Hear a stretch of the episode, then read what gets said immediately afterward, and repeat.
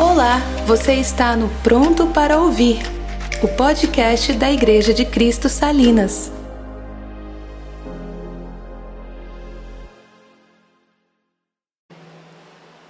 Abra sua Bíblia no livro de Êxodo.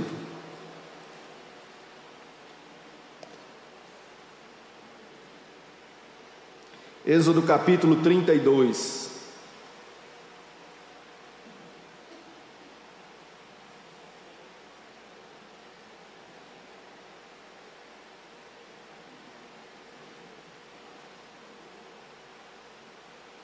Êxodo 32. Deus está aqui. Amém? Deus está aqui nesse lugar e Ele quer falar conosco nesta manhã por meio da Sua palavra. Deus está entronizado entre os louvores do seu povo. Quando eu entrei aqui, eu senti algo diferente. E que o Senhor fale conosco. Êxodo capítulo 32, é um capítulo grande. Então eu vou pedir que você tenha muita, bastante atenção e de certo modo paciência comigo também. Nós vamos ler agora 35 versos. 35 versículos. Se você não conseguir ficar atento lendo 35 versículos, é sinal de que você não tem leitura bíblica constante. E eu peço que você mantenha a sua Bíblia aberta, nós vamos expor esse texto, os 35 versos. Passaremos de modo mais apressado durante alguns versículos, nos ateremos a alguns deles de modo mais especial, mas ao fim do, da mensagem, espero que o Senhor fale conosco durante todo esse capítulo. Êxodo capítulo 32 diz o seguinte: a palavra do Senhor. Mas, vendo o povo que Moisés tardava em descer do monte, ajuntou-se o povo a Arão e disseram-lhe: Levanta-te, faze-nos deuses que vão adiante de nós, porque quanto a este Moisés, a este homem que nos tirou da terra do Egito, não sabemos o que lhe sucedeu. E Arão lhes disse: Arrancai os pendentes de ouro que estão nas orelhas de vossas mulheres e de vossos filhos e de vossas filhas, e trazei-mos. Então, Todo o povo arrancou os pendentes de ouro que estavam nas suas orelhas e os trouxeram a Arão. E ele os tomou das suas mãos e formou o ouro com um buril e fez dele um bezerro de fundição. Então disseram: Estes são teus deuses, ó Israel, que te tiraram da terra do Egito. E Arão, vendo isto, edificou um altar diante dele, e Arão apregoou e disse: Amanhã será festa ao Senhor. E no dia seguinte, madrugaram e ofereceram holocaustos e trouxeram ofertas pacíficas, e o povo assentou-se a comer e a beber, e depois levantaram-se a folgar. Então disse o Senhor a Moisés: Vai, desce, porque o teu povo que fizeste subir do Egito se tem corrompido e depressa se tem desviado do caminho que eu lhes tinha ordenado. Fizeram para si um bezerro de fundição e perante ele se inclinaram e sacrificaram-lhe e disseram: Estes são os teus deuses, ó Israel, que te tiraram da terra do Egito. Disse mais o Senhor a Moisés: Tenho visto a este povo e sei que é povo obstinado, de dura serviço. Agora, pois, deixa-me que o meu furor se acenda contra eles e os consuma, e eu farei de ti uma grande nação. Porém, Moisés suplicou ao Senhor seu Deus e disse: Ó Senhor, por que se acende o teu furor contra o teu povo, que tu tiraste da terra do Egito com grande força e com grande forte e com forte mão? Porque hão de falar os egípcios dizendo: Para mal os tirou para matá-los nos montes e para destruí-los da face da terra. Torna-te da ira do teu furor e arrependa-te deste mal contra o teu povo. Lembra-te de Abraão, de Isaque e de Israel, teus servos, aos quais por ti mesmo tens jurado, e lhes disseste: Multiplicarei a vossa semente como as estrelas dos céus, e darei à vossa semente toda esta terra, de que tenho dito, para que a possuam por herança eternamente. Então, o Senhor arrependeu-se do mal que fizera que havia do mal que dissera que havia de fazer ao seu povo. E voltou Moisés e desceu do monte com as duas tábuas do testemunho na sua mão, tábuas escritas de ambas as bandas, de uma e de outra banda escritas estavam. E aquelas tábuas eram obra de Deus também. A escrita era a mesma escritura de Deus, esculpida nas tábuas. E ouvindo Josué a voz do povo que a jubilava, disse a Moisés: Alarido de guerra há no arraial. Porém, ele disse: Moisés, não é alarido dos vitoriosos, nem alarido dos vencidos, mas o alarido dos que cantam eu ouço. E aconteceu que, chegando ele no arraial e vendo o bezerro e as danças, acendeu-se o furor de Moisés e arremessou as tábuas das suas mãos e quebrou-as aos pés do monte. E tomou o bezerro que tinha feito e queimou no fogo, moendo-o até que se tornou em pó. E os aspergiu sobre as águas e deu-os de beber aos filhos de Israel. E Moisés disse a Arão: Que te tem feito este povo, que sobre ele trouxeste tamanho pecado? Então disse Arão: Não se acenda a ira do meu senhor, tu sabes que este povo é inclinado ao mal. E eles me disseram: Faze-nos deuses que vão adiante de nós, porque não sabemos o que sucedeu a este Moisés, a este homem que nos tirou da terra do Egito. Então eu lhes disse: Quem tem ouro, arranque-o. E deram-no e lancei-o no fogo, e saiu este bezerro. E vendo Moisés que o povo estava despido, porque Arão o havia despido para vergonha entre os seus inimigos, pôs-se em pé Moisés na porta do arraial e disse: Quem é do Senhor, vem a mim. Então se ajuntaram a ele todos os filhos de Levi. E disse-lhes: Assim diz o Senhor, ó Deus de Israel, o Deus de Israel: Cada um põe a sua espada sobre a sua coxa, e passai e tornai pelo arraial, de porta em porta, e mate cada um a seu irmão, e cada um a seu amigo, e cada um a seu próximo. E os filhos de Levi fizeram conforme a palavra de Moisés, e caíram do povo aquele dia uns três mil homens, porquanto Moisés tinha dito: Consagrai hoje as vossas mãos ao Senhor, porquanto cada um será contra o seu filho e contra o seu irmão, e isto para ele vos dar hoje uma bênção. E aconteceu que no dia seguinte Moisés disse ao povo: Vós pecaste de grande pecado, e agora, porém, subirei ao Senhor, porventura farei propiciação por vosso pecado. Assim tornou Moisés ao Senhor e disse: Ora, este povo pecou grande pecado, fazendo para si deuses de ouro. Agora, pois, perdoa o seu pecado, senão, risca-me, peço-te, do teu livro que tens escrito. Então disse o Senhor a Moisés: Aquele que pecar contra mim, a este riscarei eu do meu livro. Vai, pois, agora, conduz este povo para onde te tenho dito Eis que o meu anjo irá diante de ti, porém no dia da minha visitação visitarei neles o seu pecado. Assim feriu o Senhor o povo, porquanto fizeram o bezerro que Arão, porquanto fizeram o bezerro que Arão tinha feito. Fez seus olhos. Senhor, nosso Deus e nosso Pai celeste, glorificado seja o teu nome, Senhor. Louvado seja o teu nome. Exclusivamente queremos te adorar nessa manhã porque somente o Senhor é digno da nossa adoração, do nosso louvor. Somente o Senhor é digno, Senhor, de receber todo o nosso afeto, todo o nosso amor. Somente em Ti encontramos paz, descanso e segurança. Queremos declarar isso esta manhã. Que a Tua palavra fale conosco, ó Deus. Que não seja eu, mas que Teu Espírito Santo possa, por Tua graça e misericórdia, falar conosco nessa manhã, Deus. Em nome de Jesus. Não há discurso não há palavra eloquente que converta os corações, mas o teu Espírito Santo, ministrando nos corações, nos convence do pecado, da justiça e do juízo. Em nome de Cristo Jesus, é isso que eu te peço. Amém e amém. Amém. Um texto longo, amém? São 35 versículos. Um texto, de certo modo, complexo. Nós temos aí coisas estranhas acontecendo.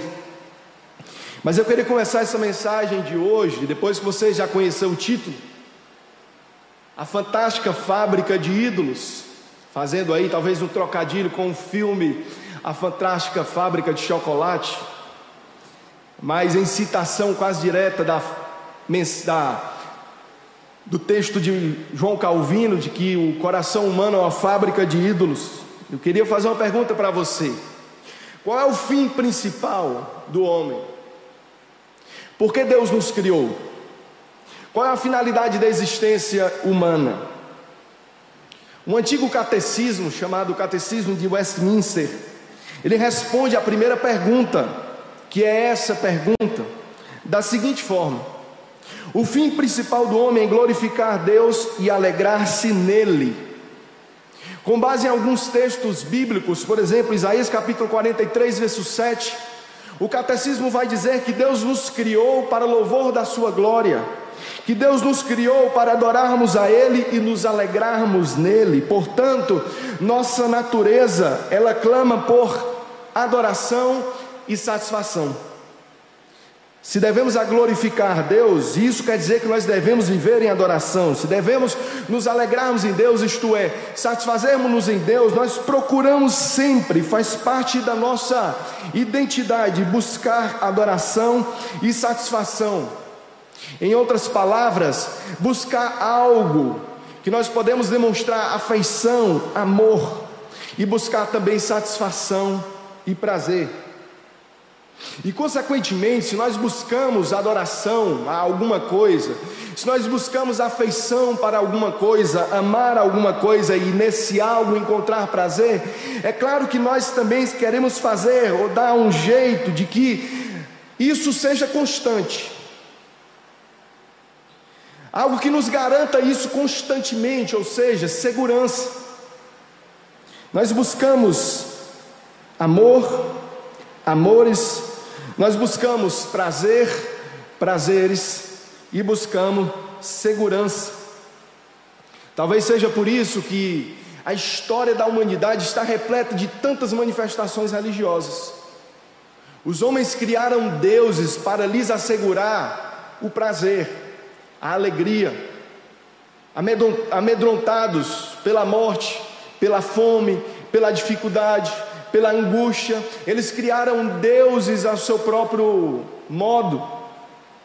Eles queriam que de alguma forma eles tivessem assegurada a possibilidade de sentir prazer e alegria assegurada a possibilidade de ter satisfação. É por isso que, por exemplo, com relação à sexualidade à beleza, os povos vão criar deuses da sexualidade, da beleza, da fertilidade. A cultura greco-romana criou a Afrodite, as culturas mais antigas criaram aí os deuses da fertilidade, os deuses da sexualidade, Baal, Astarote nos períodos aqui dos tempos de Moisés. Então eles criavam deuses para satisfazer esse anseio por adoração e por prazer.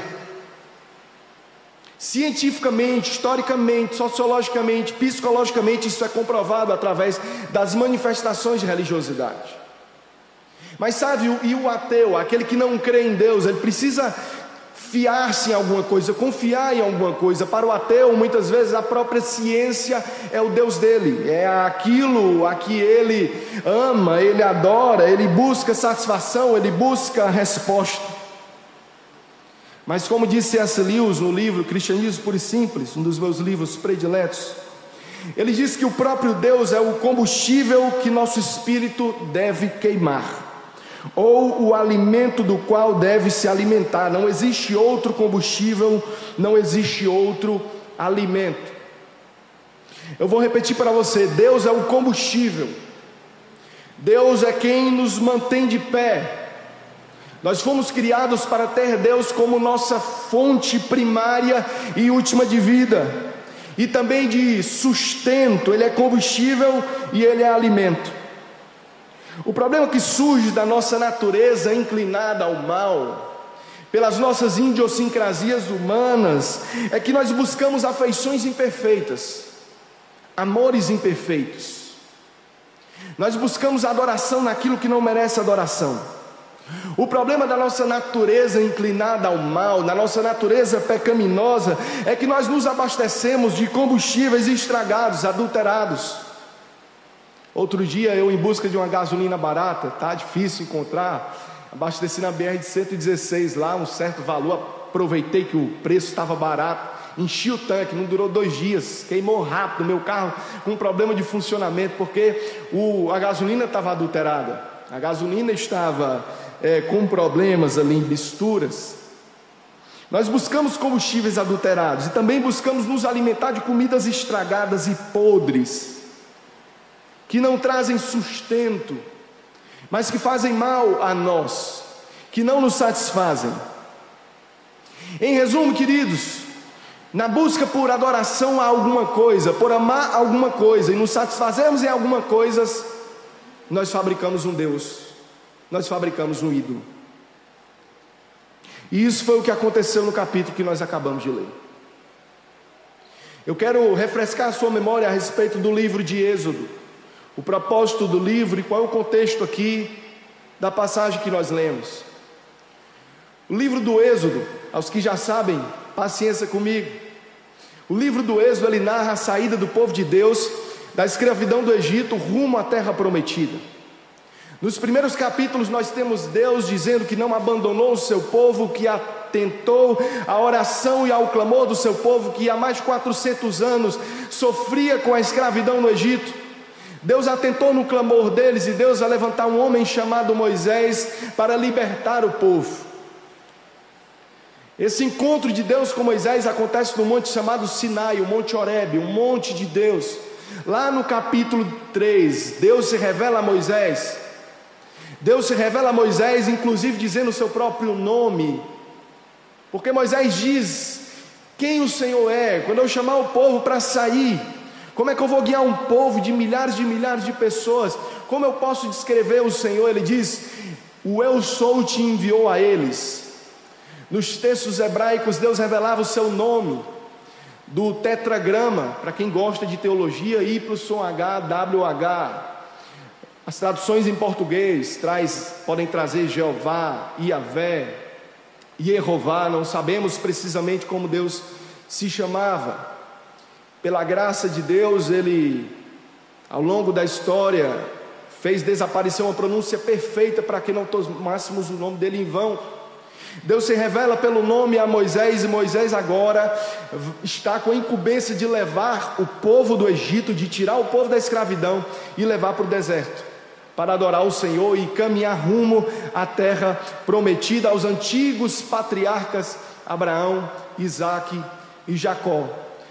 Moisés consegue sair do Egito, mas não de maneira fácil. Deus envia dez pragas ao povo egito para que Faraó permanecesse, que os israelitas saíssem. Eles saem isso a gente tem lá para o capítulo 12, no capítulo 13, eles estão rumo ao deserto, são impedidos pelo mar de passar e continuar a viagem. Deus opera maravilhas, abre o mar, eles passam pés a pés secos. No capítulo 15, salvo me engano, o povo jubila e canta Miriam, louva ao Senhor poeticamente. O povo do outro lado agradece a Deus pela libertação.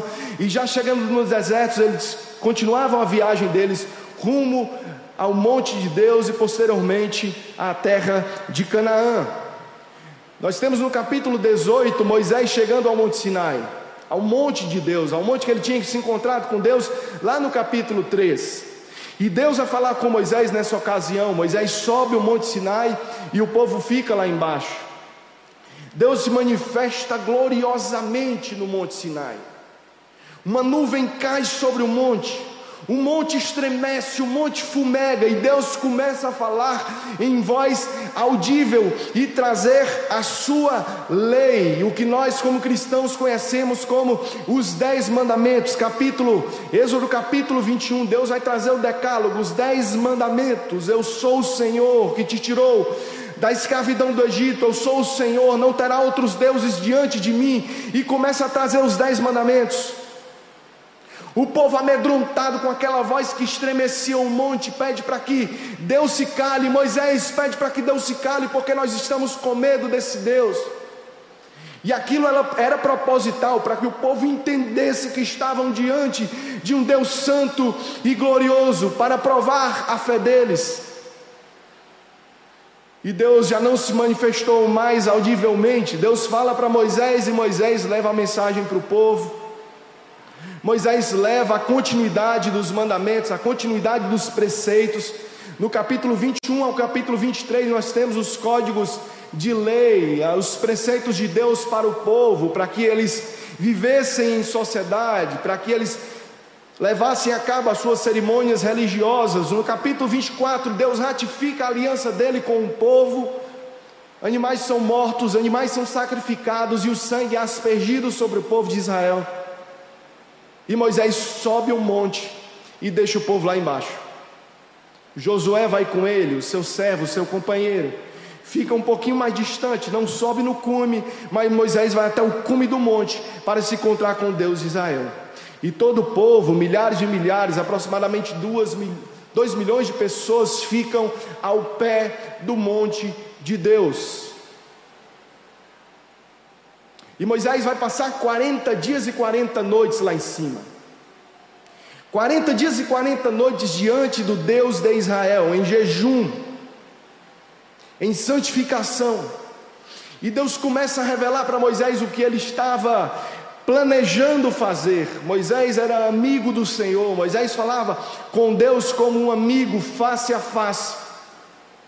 E Deus vai revelando para Moisés o tabernáculo que ele ia de construir, o lugar onde Deus ia fazer o seu templo na terra para que o povo se encontrasse com ele. Detalhadamente nos capítulos seguintes, Deus vai revelando a Moisés cada peça do tabernáculo. Era como se realidades celestiais fossem tipificadas e simbolizadas por realidades terrestres. O templo de Deus celestial agora é representado na terra. As orações do povo são representadas pelo altar de incenso, a presença do Espírito Santo pelo candelabro de sete braços, e cada peça tinha a sua simbologia e Deus descrevia perfeitamente Moisés naquela revelação gloriosa, os 40 dias e os 40 noites. Enquanto isso, o povo lá embaixo já não aguentava mais esperar. Enquanto isso, o povo contava dia, o povo contava hora, minutos e segundos, esperando e se perguntando onde foi parar esse Moisés. Onde está Moisés? O capítulo 32 Imediatamente antes do capítulo que nós lemos, Deus está entregando para ele as tábuas da lei. Capítulo 31, na verdade.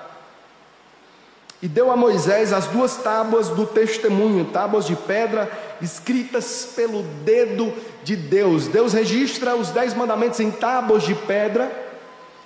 Era um tipo de escrita comum na época do Oriente, do Oriente Antigo, do Oriente Próximo Antigo, os escritos em tábuas de pedra, Deus escreve.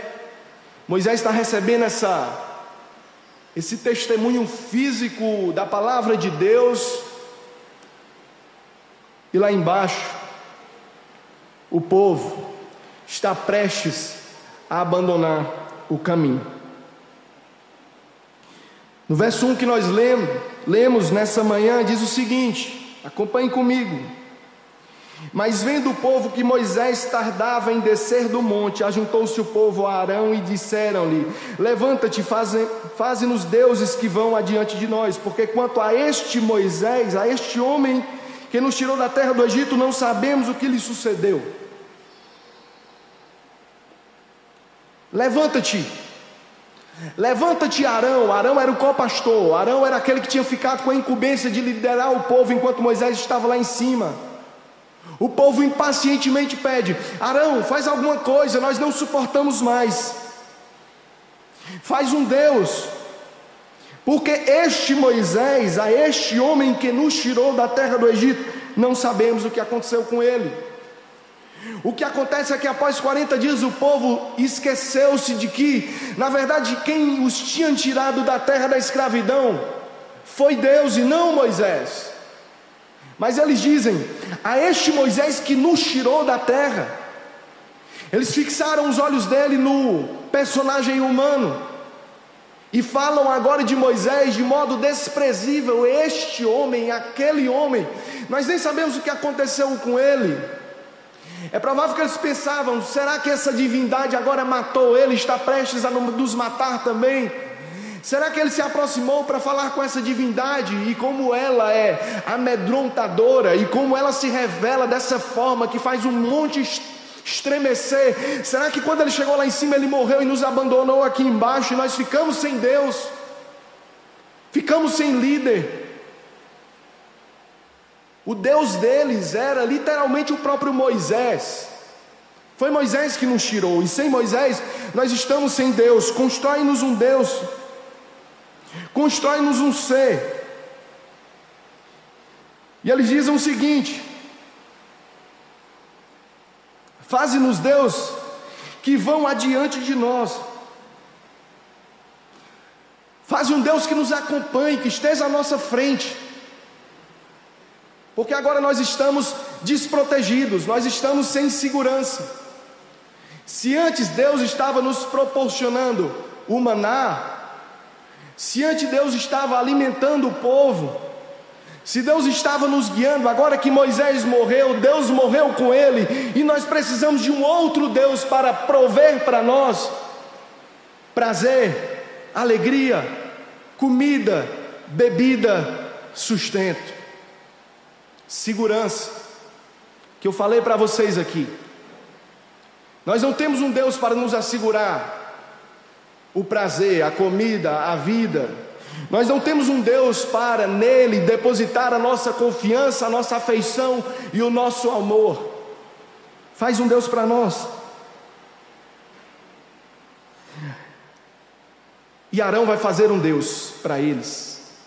Arão, frouxamente, um líder totalmente medroso, descomprometido com Deus, vai criar uma religião segundo as vontades do próprio povo. Arão tremeu na base. Arão, como nós dizemos aqui, na nossa, no nosso dialeto, dialeto, ele amarelou. Arão era frouxo e, com medo de que o povo se levantasse contra ele, ele foi lá e atendeu o pedido. Arão correu e disse: Olha, tirai os brincos das orelhas das mulheres de vocês, dos filhos de vocês, pegai todas as peças de ouro, Trazei para cá, para que eu faça um Deus para vocês. Os israelitas tinham brincos nas suas orelhas, porque no período do Egito eles eram escravos e era comum na cultura do Oriente Antigo os escravos carregarem brincos nas orelhas, principalmente as mulheres e, os, e as crianças, como indicativo de que eles eram escravos. Eles tinham pingentes, eles tinham objetos preciosos. Ademais, eles tinham levado ouro também, Deus os tinha dado ouro. Vocês lembram? Quando eles saíram do Egito, Deus fez com que os egípcios entregassem ouro para eles. Eles tinham muito ouro e eles entregam ouro diante de Arão, e Arão vai fundir o ouro, ele vai derreter o ouro no fogo. E com buril vai fazer o ouro, o Deus de fundição. Buril era uma pecinha, era como se fosse um uma pecinha de madeira pontiaguda que era usada para fazer isso, para esculpir, para fazer desenhos. E a fundição, o processo de molde do metal. Provavelmente Arão pega uma madeira, cria um molde de um bezerro, derrete o ouro, enche a madeira de ouro, e depois, quando o ouro começa a endurecer, esfriar, ele começa a esculpir os detalhes do bezerro naquele molde. Ele criou o Deus bem bonitinho, ele investiu tempo, ele investiu o talento dele para criar aquela aberração idolatra. O que acontece é que eles estavam acostumados com a adoração pagã no Egito. A adoração pagã no Egito, ela era visível. Eles enxergavam os deuses deles. Eles tinham algo para dizer: está ali o nosso Deus. Deus está ali. Deus está presente porque está aqui, eu posso inclusive carregá-lo nas minhas mãos.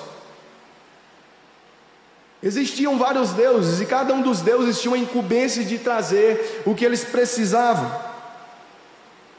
Eles acabaram se acostumando com essa visibilidade, com essa visibilidade palpável. Eles precisavam enxergar. Impacientes, amedrontados e entediados clamaram pela fabricação desse Deus. Por que, é que Arão faz um bezerro? Por que, é que Arão não faz uma outra forma? O bezerro aqui, na verdade, era um touro jovem, A tradução mais correta seria um touro jovem, era imagem de força, de vitalidade também de virilidade, de fertilidade. O touro era adorado nas religiões antigas, relacionado à força e à fertilidade. Eles estavam trazendo aqui a cultura dos antigos cananeus, que moldavam touros que indicavam e simbolizavam a presença do deus pagão Baal. Na cultura egípcia, o touro também era adorado. Lá tem dois deuses, Ato, Atos e Apis, eram deuses em forma de touro. Então eles criam o touro relacionado à força, segurança, que eu falei para vocês aqui no começo, paz, tranquilidade, relacionado à virilidade, à fertilidade, fertilidade das mulheres e fertilidade do campo. O campo produziria alimentos para que eles tivessem comida. Eles caíram na idolatria. Mas sabe o que é idolatria? Se alguém perguntasse para você o que é idolatria, como você conceituaria isso? Quando a gente fala de idolatria, parece uma realidade muito distante do povo contemporâneo e mais especificamente do povo evangélico. Quando nós falamos de idolatria, a gente lembra logo de pessoas ajoelhadas diante das suas imagens, o que acontece aqui também. Mas idolatria tem um conceito muito mais abrangente. Martinho Lutero, escrevendo sobre os dez mandamentos, comentando a respeito do primeiro mandamento, ele vai fazer um vai trazer um conceito de idolatria muito rico. Escute com atenção.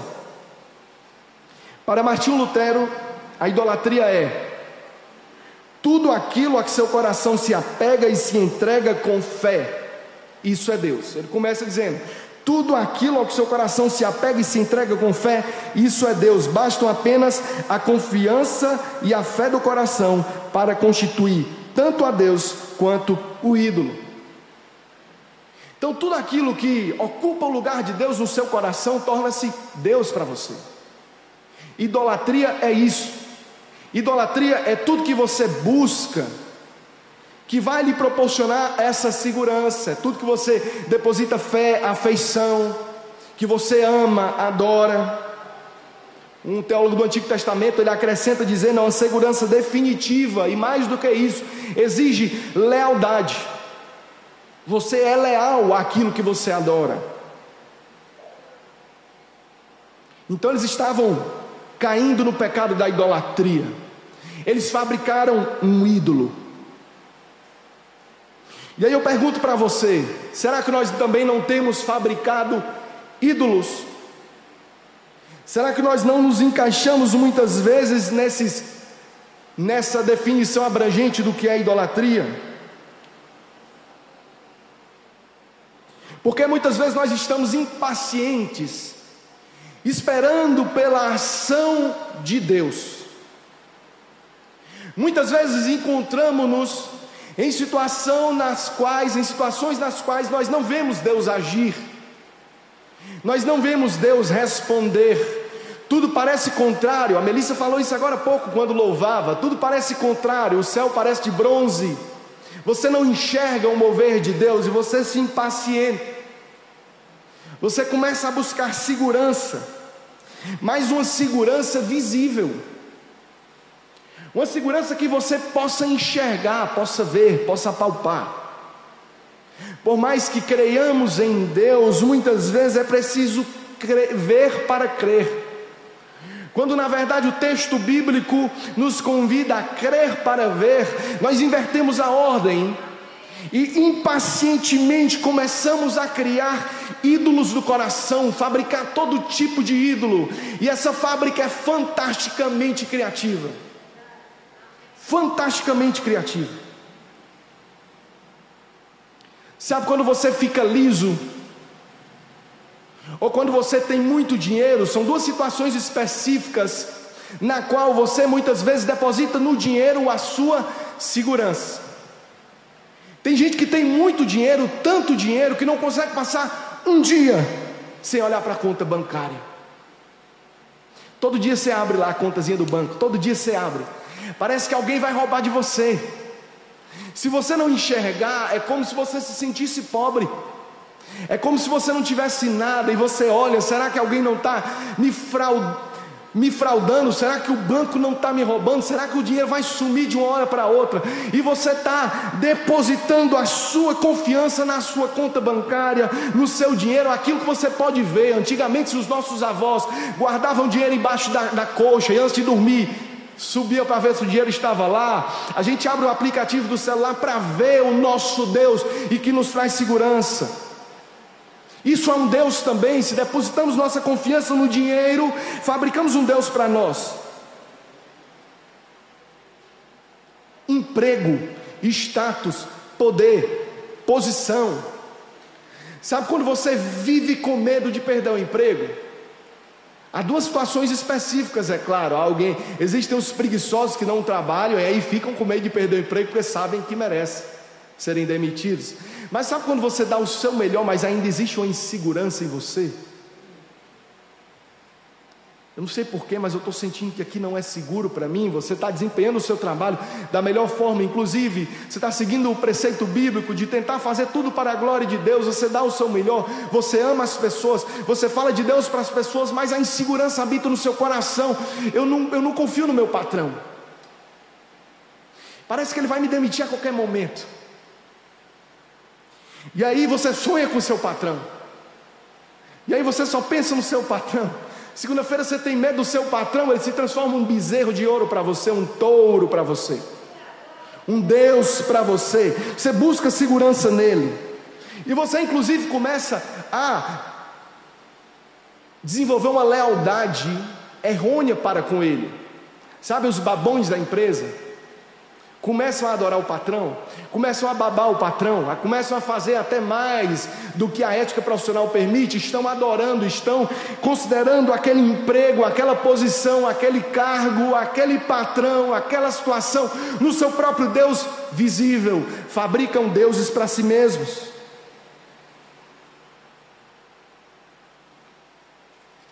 Amém, sabe? Amém, eu, eu já ouvi isso em outros cultos, em outras pregações. Eu já ouvi que o prazer, o sexo pode tornar-se um ídolo. Ontem foi encontro de casais. O sexo dentro do casamento torna-se um ídolo. O sexo fora do casamento, um ídolo ainda pior. Eu conversando com o pessoal, eu tentei pegar um pouco o que foi dito. E quando mulheres encaram a sexualidade como barganha, elas estão idolatrando o sexo. Quando homens também não permitem que suas mulheres, em momentos de dificuldade, dor, sofrimento ou falta de saúde, exigem a qualquer custo, estão também idolatrando a sexualidade. E do adultério nem se fala, a sexualidade já tomou um status divino na sua vida. Amém, sabe? Eu já sei de todas essas coisas. A questão é quando nós Vamos além, nós buscamos legitimar a nossa idolatria, misturando o culto a Deus e o culto aos ídolos. O que Arão faz aqui após construir o bezerro, e após todo o povo declarar no verso 4: Estes são os teus deuses, ó Israel, que te tiraram do Egito. Arão diz: Amanhã será festa ao Senhor. Se você está com a Bíblia Almeida, ela colocou o nome Senhor em caixas altas. Isso quer dizer que o texto hebraico está usando o nome próprio de Deus. Yahvé, Jeová, como nenhuma tradução é perfeita, mas eles falavam de Yahvé, talvez a mais próxima. Então eles olharam para o bezerro e disseram: Este é Deus. Eles não estavam adorando outro Deus, eles estavam adorando o mesmo Deus, mas a maneira deles. É quando você dá um jeitinho para que a sua forma de adoração e busca se encaixe com aquilo que atende o seu desejo. E aí, meus amigos, para nós que somos evangélicos crentes, isso acontece demais. Começamos com as expressões absurdas, como a teologia da prosperidade, que misturou o Deus mamon do dinheiro com o culto a Cristo Jesus. Mas tudo pode se tornar um Deus, tudo pode se tornar um ídolo no nosso coração, absolutamente tudo. A própria religião, o legalismo. Semanas atrás nós vimos os jornais noticiar algo terrível. Um pastor da região metropolitana de Fortaleza adulterou uma relação extraconjugal. Ele tem um filho com a mulher. E ele dá um jeito para que o filho fosse morto e ele escondeu o cadáver da criança recém-nascida. Não sei se vocês olharam esse absurdo. Ele idolatrava tanto a religião, o status de pastorzinho e líder de louvor, que ele não poderia abrir mão daquilo. Deixou de adorar a Deus para adorar a si mesmo. Não queria largar o osso não queria confessar o pecado e idolatrava seu próprio ministério. A gente procura sempre uma forma de legitimar, a nossa idolatria. Porque precisamos adorar, porque precisamos amar, porque precisamos desse afeto. Precisamos desse exemplo. As crianças sempre repetem a ação dos pais. O que a mãe faz, a filha faz, o filho faz, o que o pai faz. É como se fosse um espelho que reflete.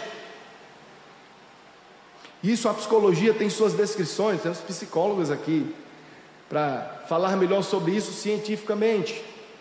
Então nós temos crianças refletindo a imagem dos seus pais, porque precisam de uma referência de adoração. E o que acontece é que em seguida, após encontrar alguém para eles olharem, adorarem e amarem aquele touro, aquele absurdo idolátrico, Arão edifica um altar no dia seguinte, eles madrugam, oferecem holocaustos, trouxeram ofertas pacíficas, oferta pacífica, oferta de gratidão, o holocausto é oferta pelo pecado. O povo assentou-se a comer, a beber e depois levantou-se a afogar. Lembra que eu falei para você? Adoração e satisfação, e prazer, e comida, e bebida, e folga. É isso que nós queremos. E a gente sempre dá um jeito para isso acontecer. Eles legitimaram toda a idolatria deles, nomeando o bezerro de Iavé e também sacrificando a Deus, porque o sacrifício iria apaziguar a ira de Deus. Se Deus tinha por acaso matado Moisés, ele agora não vai mais nos matar, porque diante do touro nós oferecemos sacrifícios, estamos quites com Deus. Eu já fiz minha oração, eu já fiz o meu jejum, eu já fui para a igreja, o resto do domingo agora, ó, Toquites com minha divindade, toquites com Deus o resto da semana, já fiz minhas obrigações religiosas e agora vamos comer, agora vamos beber, agora vamos folgar. E agora vamos viver a vida. Deus criou você para viver sua vida. Deus criou você, olha, é o que mais se ouve. Deus quer que você seja feliz. Não é isso? Que é isso? Deus quer minha felicidade. Não, isso está me trazendo problemas. Já que o assunto é casamento, esse marido é uma pedra de tropeço, essa esposa é uma pagã, filha de Belial. Meus amigos, Deus quer minha felicidade. Eu vou me separar, vou me divorciar. Não é possível que Deus não queira a minha felicidade.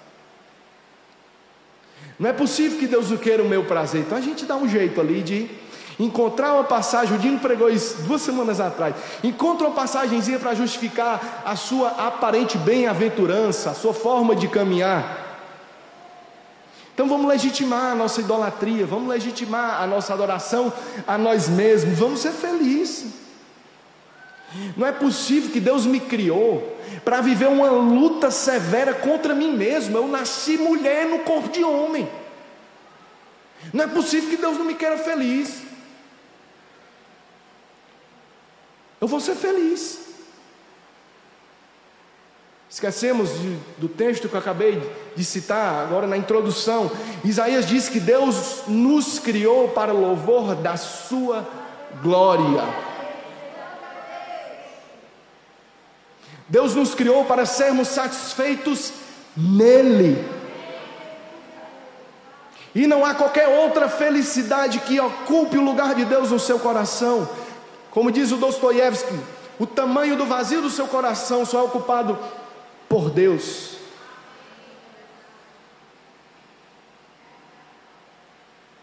O que é escandaloso nessa passagem, nesse texto, Senhor, para o sol aí, para que a hora passe mais lentamente, igual como fez com Josué. O que é escandaloso é que a palavra folgar do texto é do hebraico tsahak ou tsechak, e ela quer dizer literalmente uma diversão enebriante, prazerosa e que desprezava o próprio Deus. O texto para folgar ou divertir-se, eu acho que a NVI traduz assim, uma diversão. Ele acaba escondendo o que realmente estava acontecendo lá. No verso 25, talvez os nossos olhos passem por algumas passagens assim sem perceber. Moisés traz, escrevendo o texto, um dado horrendo, um dado terrível. O verso 25 diz: E vendo Moisés que o povo estava despido, o povo estava nu. O que aconteceu aqui é um bacanal uma orgia sexual em nome de Deus. O povo estava nu, comendo e bebendo, e desprezando os mandamentos do Senhor e idolatrando o bezerro de ouro. O texto nos mostra algo terrível. O primeiro ponto que eu quero trazer, depois de tudo que eu disse até agora, é que o nosso coração é uma fábrica de ídolos.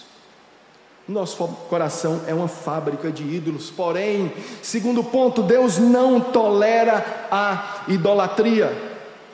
O que acontece é que enquanto Moisés estava no monte e não sabia o que acontecia lá embaixo, Moisés, após entregar as tábuas da lei, diz: Moisés, desce, porque o teu povo construiu um ídolo e diante dele se prostrou, e ainda o chamou relacionou ele a mim mesmo, relacionou ele ao Deus que os tirou da terra do Egito. Existe uma troca, um pronome que é mudado deliberadamente. Quando Deus diz para Moisés descer, Deus usa o pronome possessivo teu. No verso 12, eis que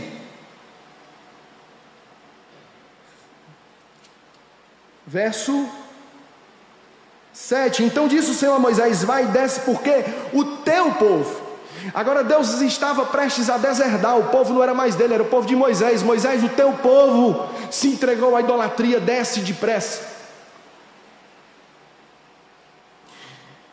Deus não tolera a idolatria. Disse mais Deus a Moisés: Tenho visto a este povo, e eis que é um povo obstinado. Algumas traduções trazem de dura serviço um uma referência às rédeas do cavalo, do boi, que não mexiam o pescoço quando eram puxados. É um povo que não gosta de direcionamento, é um povo que não se submete à liderança, é um povo que não se submete a Deus, é um povo teimoso. Agora, pois, Moisés, deixe-me que o meu furor se acenda contra eles e os consuma. Deus estava prestes a aniquilar o povo. E eu quero trazer a lembrança a vocês o que é que Deus diz quando Ele sobe ao Sinai. Quais são os primeiros mandamentos? Não terás outros deuses diante de mim, não farás para ti imagem de escultura, nem alguma coisa semelhante do que há em cima nos céus, nem embaixo na terra, nem nas águas debaixo da terra. Não te encurvarás a elas, nem a servirás, para que porque eu, o Senhor teu Deus, sou Deus zeloso, que visito a maldade dos pais nos filhos até a terceira e a quarta geração daqueles que me aborrecem. Mais à frente ele diz: Então disse o Senhor a Moisés: Assim dirá aos filhos de Israel: Vós tendes visto que eu falei convosco desde os céus, não, fará, não fareis outros deuses comigo, deuses de prata e deuses de ouro. Eles tinham acabado de ouvir o mandamento, e eles transgrediram o primeiro, supremo e mais importante dos mandamentos. Se o Novo Testamento traz a blasfêmia contra o Espírito Santo, como o pior dos mandamentos, o Antigo Testamento todo brada. O pior pecado diante de Deus é a idolatria. É a idolatria. É quando você tira Deus do trono que cabe a Ele na sua vida e faz sentar outra coisa ou outro alguém. E Deus sutilmente vai provar a idolatria de Moisés. Deus diz: Tende visto que eu falei convosco desde os céus. Vamos voltar para o texto lá. Deus diz: Agora, pois, deixe-me que o meu furor se acenda contra eles e os consuma, e eu farei de ti uma grande nação. Deus lança agora uma provação a Moisés. Deus queria saber se Moisés estava comprometido com Deus e comprometido com o povo. Deus queria saber se Moisés agora demonstrava uma, um outro tipo de idolatria, a auto-idolatria. Moisés tinha agora a oportunidade de se tornar o novo Abraão. Os homens não seriam mais chamados o povo de povos, filhos de Abraão, Isaac e Jacó, mas filhos de Moisés. Moisés, de ti eu farei uma grande nação. Aquilo era uma prova, porque uma outra forma de idolatria muito perigosa, também no nosso meio é a auto-idolatria, o que o Paulo diz, o Deus deles é o ventre, nós nos amamos demais e não conseguimos amar a Deus e o próximo. Mas sabe, não é para amar ao próximo como a si mesmo. Jesus disse: Um novo mandamento vos dou, um, ame ao próximo como eu amei, e a mim mesmo me sacrifiquei por eles. A despeito de você se odiar ou se amar, o paradigma é o amor de Cristo, sacrificial por Deus e pelo outro. E Moisés disse: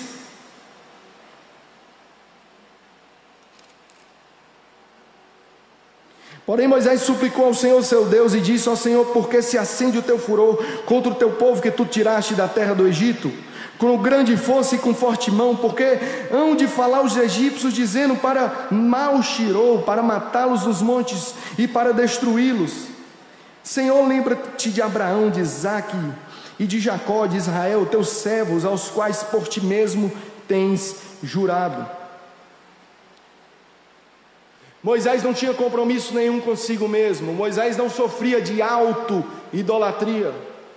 É por isso que Moisés agora torna-se um advogado do povo e clama pelo povo. Antes de descer, ele intercede pelo povo: Senhor, perdoa o povo. Senhor, lembra-te da tua promessa. Senhor, lembra-te de que todos os outros povos verão e dirão que o Senhor os destruiu.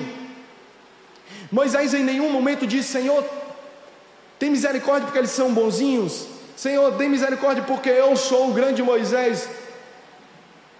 A verdadeira adoração, ela não se fia nos méritos humanos, mas nas promessas de Deus. É por isso que ele diz: lembra-te de Abraão, de Isaac e de Jacó. E o texto diz o seguinte: a eles tu tens jurado por ti mesmo.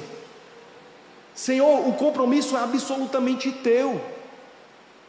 O que Moisés estava dizendo era: Senhor, o povo não é meu, o povo é teu. Foi tu que escolheu o povo. Foi tu que trouxe a promessa para Abraão. Foi o Senhor que os libertou do, do, do cativeiro do Egito, para fazer deles, como diz o capítulo 19, luz para as nações. Como é que o Senhor vai destruí-los? Como eles serão missionários entre as nações, povo sacerdotal? Como é que o Senhor vai destruí-los se o Senhor prometeu a Abraão que os levaria para a terra prometida? Abraão está apelando para a natureza de Deus, Deus tem compromisso consigo mesmo. No último PG, eu fiz uma pergunta para todo mundo, a gente conversando, e eu perguntei: olha, se alguém perguntar para você se Deus pode tudo, o que é que você vai responder? Geralmente a gente diz, claro, Deus pode tudo, afinal Deus é Deus. Aí um ateuzinho de Araque vai dizer assim: Deus, então deixa eu te perguntar, será que Deus pode criar uma pedra que ele não pode levantar? Aí você, como assim, né? Pode. Ah, então ele não vai poder tudo, porque depois de criar ele não vai poder levantar. Queria dizer uma coisa para você: Deus não pode tudo. Tem algo que Deus não pode, e especificamente Paulo fala a Timóteo: ele não pode negar-se a si mesmo. Ele não pode esquecer das suas promessas feitas a Abraão. Ele não pode esquecer de que havia dito que o povo seria missionário, de que o povo seria luz para as nações. E porque Deus agora, lembrando entre aspas das suas promessas, o texto diz que vai se arrepender o Senhor pelo mal que estava a fazer para o seu povo. Eu não quero falar aqui a respeito do arrependimento de Deus de forma mais detalhada. Teve uma pregação que eu fiz essa explicação, família do justo, você pode assistir. Mas aqui é uma linguagem humana, a Bíblia, queridos, é Deus falando numa linguagem que nós podemos compreender. É Deus sendo expressado em formas humanas, porque Ele se compadece, porque Ele é gracioso e misericordioso. Deus não se arrependeu no sentido de que estava por fazer alguma coisa e muda e não sabia o que ia acontecer, e Moisés convence ele. Na verdade, a promessa já havia sido feita. Aqui o texto fala muito mais conosco e fala muito mais com Moisés, para que Moisés lembrasse das promessas. Esse arrependimento de Deus agora é uma mudança de curso. Como assim estava uma mudança de curso? Existe uma tensão de Deus no Antigo Testamento inteiro. Deus é legitimamente justo se condenar e amoroso se salvar. Existe uma tensão entre justiça e misericórdia, que só vai se resolver alguns séculos depois em Cristo Jesus. E Deus desiste de destruir seu povo. Eu vou resumir para vocês os próximos trechos. Moisés desce Moisés quebra as tábuas da lei, numa vívida expressão de que o povo tinha quebrado a aliança. Moisés pega o bezerro, Moisés se enfurece. Moisés, quando Deus se enfurece, ele pergunta: Senhor, por que, que o Senhor está furioso? Ele não estava vendo, Deus estava vendo. Quando ele vê, ele se enfurece. É bem pior do que eu imaginava. O povo está todo mundo nu, em volta do Deus, do, do bezerro de ouro, do touro de ouro. O povo adora um outro Deus e Moisés quebra as tábuas. Moisés joga o touro no fogo. O, o ouro se transforma em pó. Ele joga num barril de água e faz o povo beber a água. Que coisa absurda, louca, né? Tem coisas na Bíblia que realmente, queridos, né? o povo bebeu água com pó misturado, pó de ouro. Em Números capítulo 5, existe lá um texto, um texto que fala sobre o teste da infidelidade. Homens inseguros que pensavam que suas mulheres tinham sido adúlteras, eles as levavam até o sacerdote. O sacerdote pegava uma água purificada, misturava com um pó do tabernáculo e dava para elas beber, beberem. Aquilo milagrosamente, não há comprovação científica, revelaria que elas eram, se elas eram adúlteras ou não. O que Moisés está fazendo aqui é de modo vívido e escandaloso, demonstrando que o povo havia adulterado. Se você veio aqui ontem, você você entendeu que a relação de Deus e o seu povo é sempre uma relação de esposo e de esposa, de esposo e noiva. Então Moisés estava dizendo: vocês adulteraram contra Deus.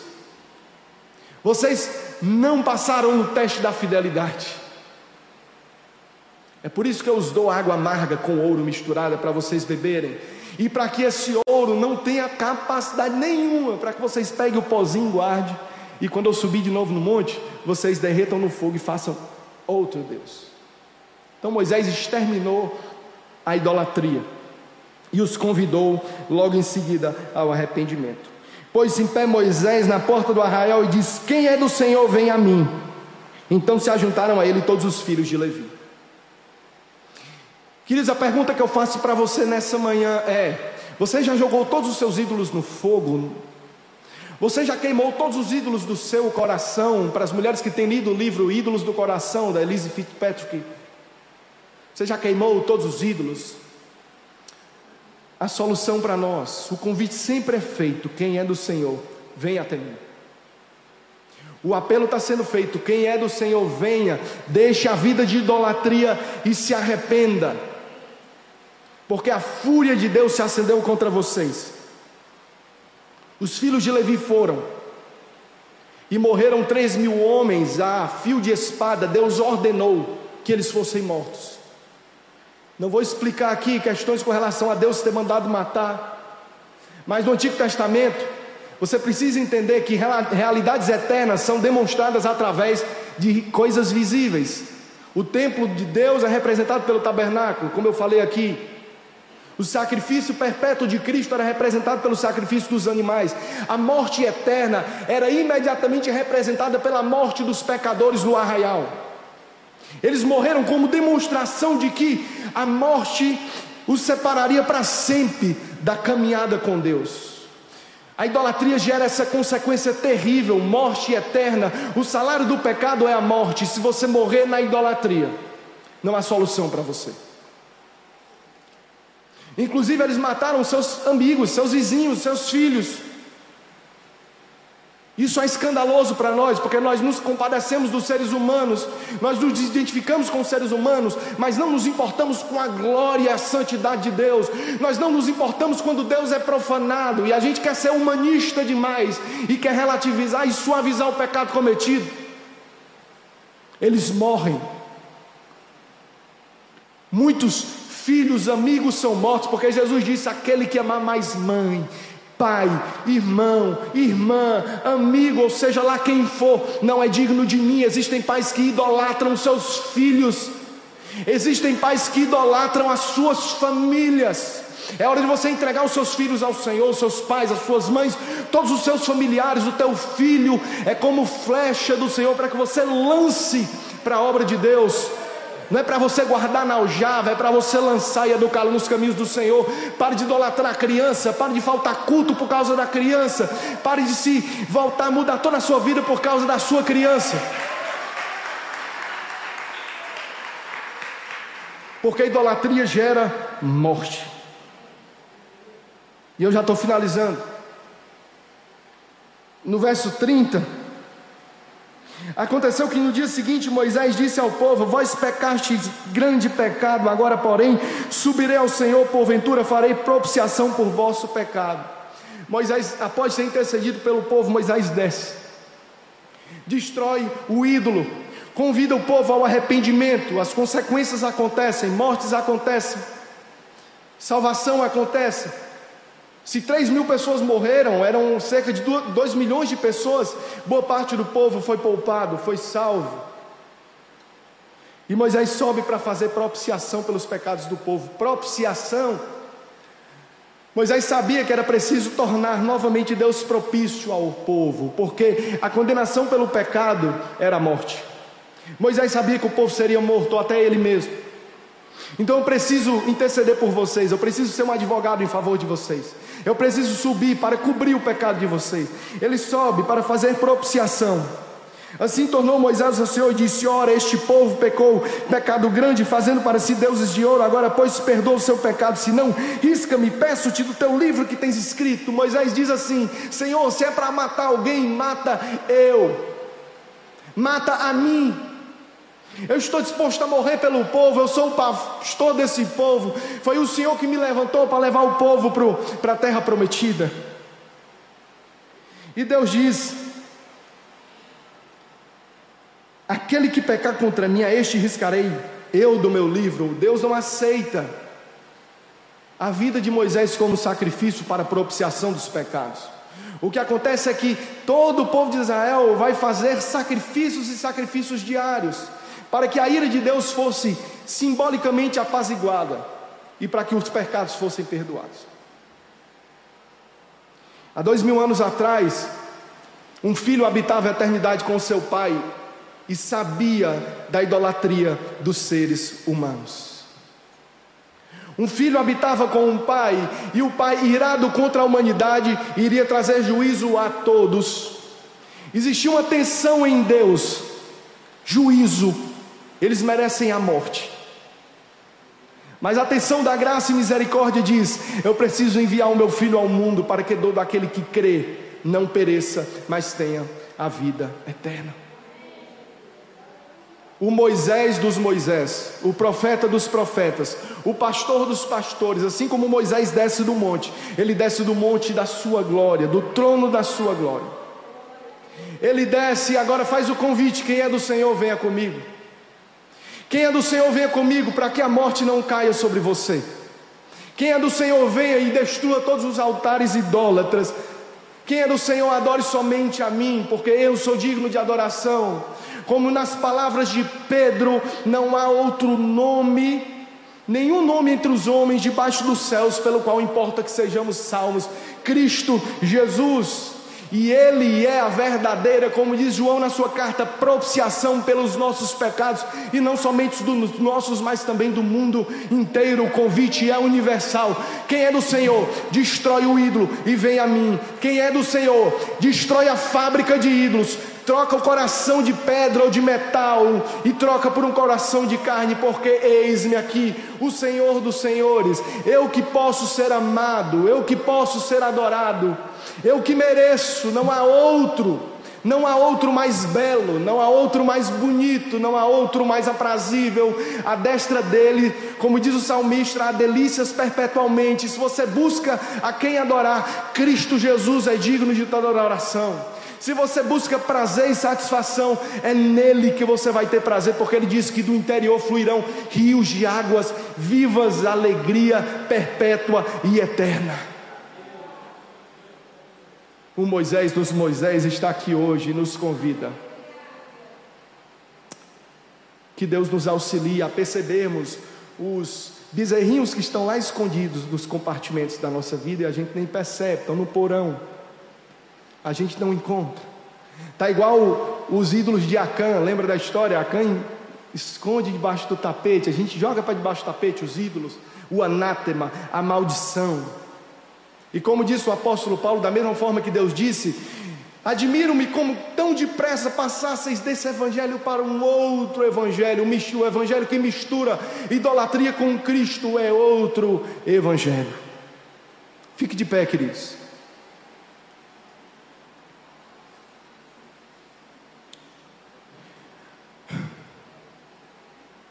Feche seus olhos. Feche seus olhos e agora rogue a Deus para que você enxergue o bezerrinho que está escondido, o touro que está escondido. Feche seus olhos e enxergue aquilo que está no centro da sua vida, se não for Jesus.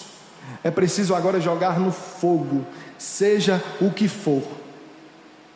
Coisas boas podem ser idolatradas, nossos filhos e filhas são coisas boas, mas não podem estar no centro. Se não podem ser lançadas ao fogo, precisam estar no lugar que lhes é devido. É preciso colocar Cristo de novo no trono. Se, o teu, se a tua segurança é um cargo, é uma posição, é o dinheiro, convido você a tirar do trono. Se o teu ministério, a tua religiosidade, não é expressão de santidade, mas de legalismo religioso e de cartilha religiosa, é preciso tirar do trono tudo, tudo pode ser um ídolo para nós, tudo pode ser um Deus para nós, porque o nosso coração é um coração, uma fábrica fantástica, é a fantástica fábrica dos ídolos. Senhor, que nessa manhã Tu possa nos purificar, Senhor, porque a solução para nós, se perdoarmos os nossos, se confessarmos os nossos pecados, o Senhor é fiel e justo para perdoar os nossos pecados e nos purificar de toda injustiça. Senhor, perdoa-nos, ó Deus, quando nós não adoramos a Ti como o Senhor deve ser adorado, exclusivamente, apesar de nós, apesar das circunstâncias, só em Ti encontramos amor perfeito, adoração perfeita, a satisfação perfeita. Queremos Te glorificar e queremos encontrar prazer em Ti, porque o Senhor é o nosso combustível e o nosso alimento. Que isso seja verdade nessa manhã, em nome de Cristo Jesus. Amém e amém.